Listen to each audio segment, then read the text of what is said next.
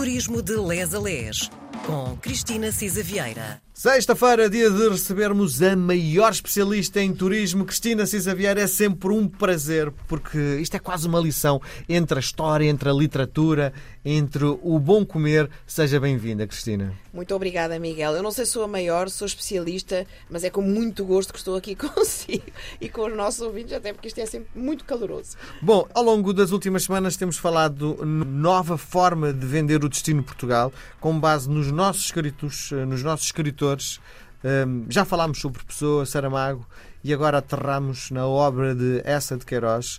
Um, e a pergunta que lhe faço, porque grande parte, os Maias acontece tudo em Lisboa e é provavelmente a obra maior deste escritor, não sei se concorda comigo.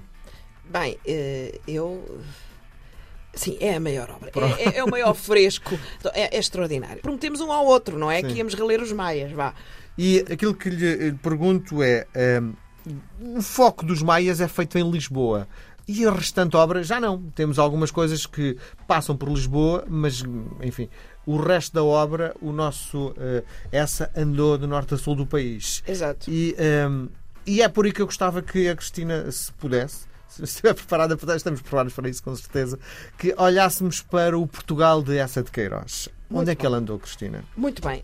Eu preciso, é antes de lhe dar aqui um apontamento, porque tínhamos falado na parte da gastronomia. Isto é assim, vocês percebem que o turismo literário é um pretexto para andarmos a viajar, não Com é? Certeza. E, portanto, usamos os nossos eh, escritores como bordão, também Sim. usando a, a, a expressão do, no, desta peregrinagem. E gostamos muito de viajar pelo país uh, da forma como eles também o viajaram. E realmente o Miguel tem razão. Começou logo porque, como o Essa, uh, foi administrador do Conselho de Leiria, quando entrou na administração pública, começou logo por usar uh, o contexto e o cenário de Leiria para um dos seus romances. Uh, e, de facto, só queria dar um ou dois apontamentos que depois vão ser importantes também para a literatura do Essa, que tem a ver com a sua uh, personalidade.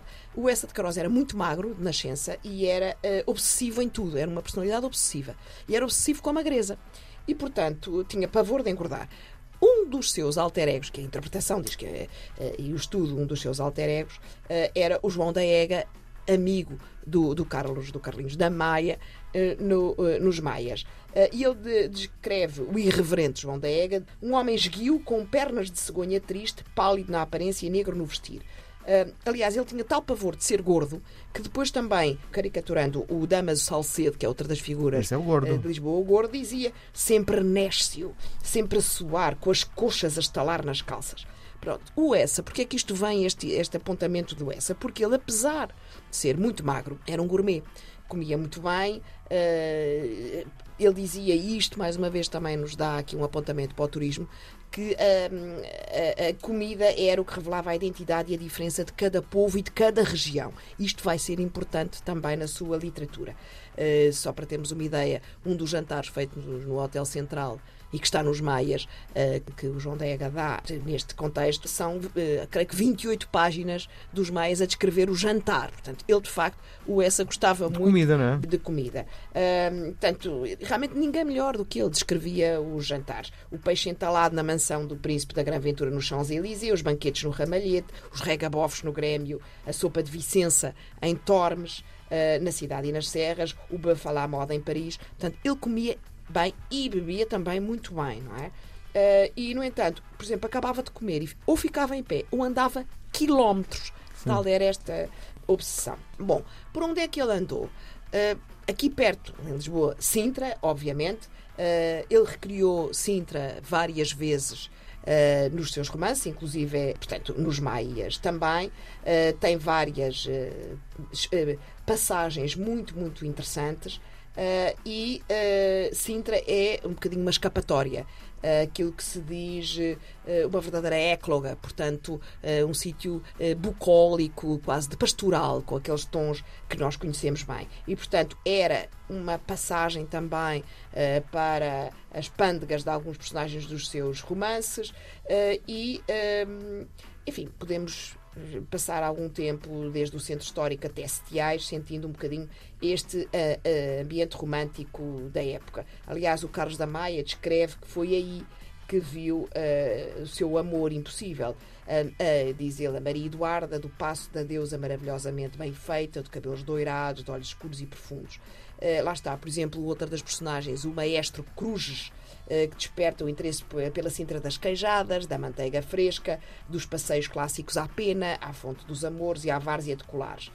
Pelo caminho, já que, que passeamos por Sintra, fica a, a, Vila Velha, o seu mercado tradicional, os, os, hotéis, como o Lawrence. O Lawrence, o Hotel Lawrence, é uh, já agora de 1764 o mais antigo da Península uh, Ibérica. Eu acho que podemos passar um tempinho mais em Sintra, experimentando as, as queijadas, o casco histórico e, de facto, temos que falar um bocadinho não foi o essa que falou nele, mas nós temos que falar no, no Monumental Palácio da Pena. Ah, e acho que perdíamos ali um tempinho. Senti uma pena, coisa, é uh, não tinha a noção que, da importância de Sintra, uh, agora ouvindo a Cristina, com toda a certeza, para o Essa de Queiroz. e é obrigatório, não é? Quem nos visita é obrigatório, vem no, no, em qualquer guia Sintra, não é? Vem, vem, completamente. Quer dizer, desde o Lord Byron, aqueles traços românticos às, às comidas, ao Hotel Lawrence, lá está é indispensável ir a Sintra. Acho que quem não vai a Sintra não conhece uma parte importante da nossa alma. E outra das coisas que eu uh, acho que é inusitado é o tempo em Sintra é muito instável. Pode estar calor desgraçado ali a meia dúzia de quilómetros em Cascais, não é? E sobe-se para a Serra de Sintra e parece que estamos num cenário que nem sequer é Portugal, não é? É. E se calhar está aí uma das magias uh, do local, não é? Precisamente. E não é também assim tanto Portugal, lá está, porque tem uns traços muito, uh, muito fortes do nosso chamado rei artista ou, o rei consorte, uh, uh, o Dom Fernando, de que podemos vir a falar também, porque lá está ele, o Dom Fernando II, que era, enfim, casado com, com, com, com, a nossa rainha, de facto, trouxe para, um, para Sintra, que porque se apaixonou uh, e trouxe muito do que eram os traços uh, da, da, da, da, sua uh, da sua enfim da sua educação e da sua naturalidade. Portanto porque o Dom Fernando de Saxe-Coburgo e Gotha era um príncipe da casa de, de Coburgo e Gotha e de facto trouxe lá está pelo casamento com a Dona Maria II muito muito desta intenção de tornar de facto Sintra uh, um sítio onde ele pudesse dar aso à sua artística imaginação. Era uma pessoa muito interessante, o Dom Fernando.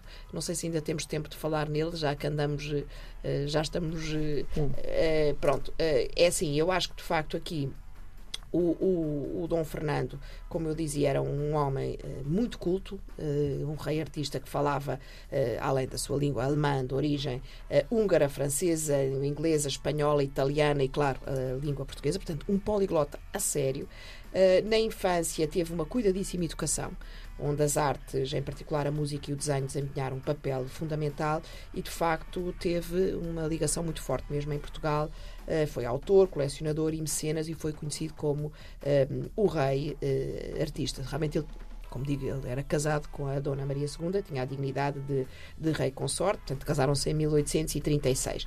É engraçado porque a história do, do, lugar, do Palácio da Pena, remonta a muito mais uh, antigo do que isso, ao século XII. Na altura existia uma capelinha dedicada à Nossa Senhora da Pena. Depois o Dom Manuel I, portanto, no século XVI, mandou edificar um, um mosteiro que foi a ser entregue à Ordem de São Jerónimo, que foi fortemente atingido pelo terremoto em 1755 e ficou uh, praticamente em ruínas, até que realmente se extinguiu, uh, ainda tinha alguma atividade, mas em 1834, com a extinção das ordens religiosas, foi deixado ao abandono. E foi esta ruína, digamos assim, pela qual o Dom Fernando II se apaixonou e que reconstruiu com uma pujança extraordinária, de facto. Ele adquiriu, aliás, o Mosteiro de São Jerónimo com a sua fortuna eh, pessoal em ruínas e toda a mata que o envolvia. Portanto, vemos a paixão, eh, enfim, eh, que o rei. Isto, isto exerceu realmente um enorme fascínio sobre o Dom Fernando. Eu acho que tem um bocadinho a ver, lá está, com a sua educação germânica, com o imaginário romântico na altura da época e, da, da, da, e aquela valorização estética das ruínas. É interessante porque ele tinha um projeto inicial, que era recuperar apenas aquilo para a residência de verão da sua família, mas lá está.